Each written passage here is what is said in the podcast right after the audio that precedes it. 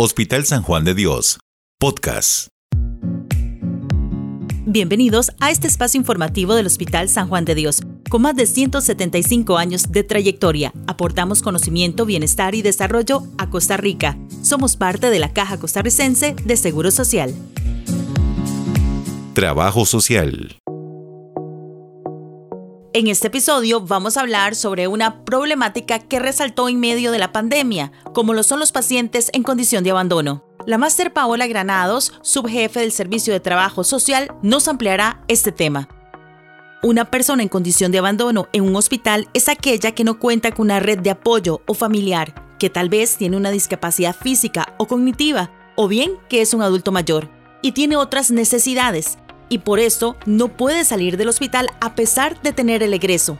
Esto debido a que requiere asistencia para realizar sus actividades básicas. A inicios del mes de mayo, el Hospital San Juan de Dios registraba 17 personas en condición de abandono. Escuchamos a la experta en trabajo social para que nos amplíe este tema.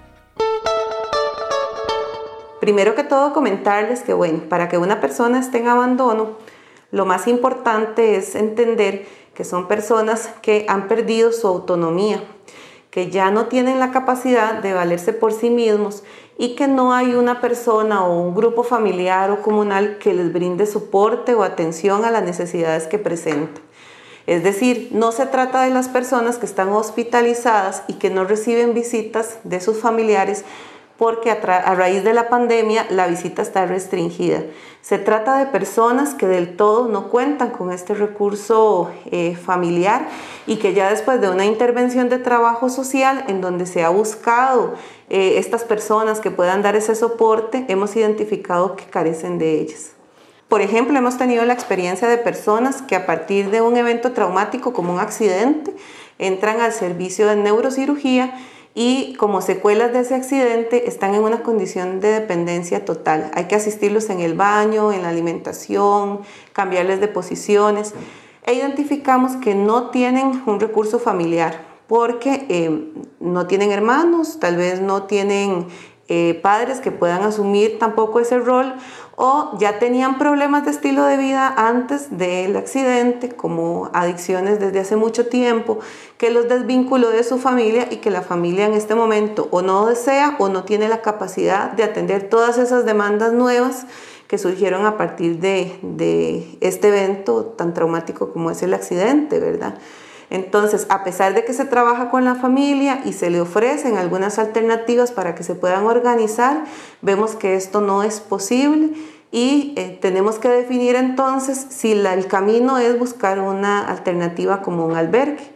Si esto sucede eh, y la familia manifestó que no lo va a asumir, pues tendríamos que generar una denuncia porque estaríamos ante un delito, ¿verdad? Que se está Em, conociendo en el hospital y que ya le corresponde a los entes judiciales determinar si efectivamente se configura como un delito o no. Pero cuando son las familias que no tienen la capacidad porque su casa no reúne las condiciones, porque a pesar de que se busquen recursos no son suficientes y a veces tienen condiciones de pobreza muy severas que no les permiten ni alimentarse ellos mismos, Y hablamos que hay que comprar pañales, que hay que comprar eh, alimentos como ensure o hay que preparar unas dietas especiales y no tienen la capacidad para dar ese soporte. Entonces, ante esos escenarios también buscamos eh, la posibilidad de que sean reubicados. Y para que sean reubicados, las instituciones como el CONAPAN y el CONAPDIS requieren que eh, presenten una condición de abandono social. Ha sido muy difícil porque con la pandemia, bueno, es, la necesidad de camas es diaria.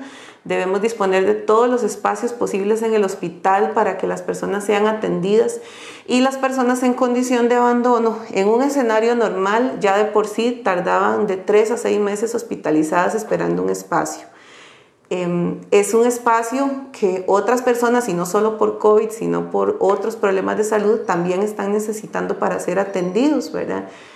Y con la pandemia, la disponibilidad de espacios en albergues sí se ha reducido. Entonces, esto ha hecho que eh, tarden más tiempo todavía en un hospital. Y esto implica, bueno, que la persona tenga más exposición a adquirir alguna infección del hospital y también a que su situación de salud por la que entró ya está resuelta y siempre hay un riesgo latente de que contraigan COVID también en el hospital. Entonces eso al final termina complicando más su estado de salud y podría ser que incluso tengan eh, ciertas necesidades de cuidado, pero que por estar hospitalizadas más tiempo esto se agrave, haciendo que tengan más demandas de atención. Entonces no es cualquier espacio el que se puede conseguir, es un espacio que sea adecuado para atender a sus necesidades.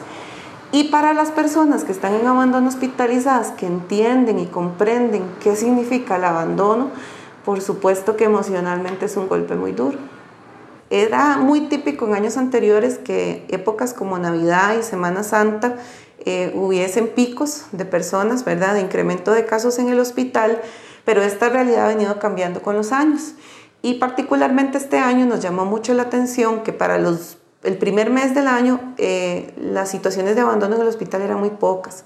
Pero es a partir de Semana Santa, casualmente, ¿verdad? Donde empezamos a ver, eh, antes de Semana Santa, un incremento de situaciones al llegar al punto de tener de 15 a 17 personas en la última semana hospitalizadas. Eh, así en la mayoría de servicios de medicina, ¿verdad? Que es en este momento donde hay mayor urgencia de camas. Entonces, el, es un poco impotente saber que nosotras eh, articulamos o gestionamos una serie de acciones y que no logramos concretar la ubicación y que pasan los días y las semanas y que ha sido em, la persona sigue expuesta a seguirse deteriorando aquí en el hospital y que no encontramos una solución pronta o tan pronta como la persona la necesita. Em, esto pues requiere que nosotras hagamos muchas secciones de coordinación no solo con el CONAPAN, no solo con el CONABDI, sino también con los juzgados, porque hablamos de la necesidad de restituir derechos de estas personas, de tener un ambiente digno. Aquí en el hospital la gente ve paredes cuando está en una cama de hospital. Eh, no tienen la posibilidad de recibir sol, de recibir aire fresco, de conversar con alguien de su misma edad, que puedan compartir experiencias de vida. Y para nosotros eso es una, son necesidades también básicas que tienen que ser satisfechas. Entonces, em, es desgastante em, coordinar y tratar de resolver una situación que del todo no está en nuestras manos, que al final nosotras somos intermediarias para que se pueda gestar este proceso de ubicación. En los últimos días hemos logrado la ubicación de eh, al menos 16 personas del programa Em, creo que el llamado que han hecho las autoridades de la institución ha tenido eco tanto en el CONAPAN como en el CONABDIS. Debo decir que se ha visto un acercamiento importante de ambas instituciones y que en los últimos días em, han atendido este llamado, eh, entendiendo que hay una necesidad importante de liberar camas y hemos logrado concretar con ambas eh, las ubicaciones de estas personas. Quedan a la espera solo tres pacientes en este momento, pero que ya estamos eh, realizando las acciones para poder concretar su egreso, ¿verdad? Entonces, realmente estamos hablando que son 16 camas liberadas en el hospital eh, y que no solo son camas que se van a utilizar, sino que son personas que también están ubicados en lugares que sean dignos y donde están recibiendo la atención que necesitan. Soy Andrea de la Cruz, periodista del Hospital San Juan de Dios. Si algún tema es de su interés, envíenos la información vía WhatsApp al 2547-8208 o al correo adelacruz.ccss.sa.cr. Hospital San Juan de Dios, podcast.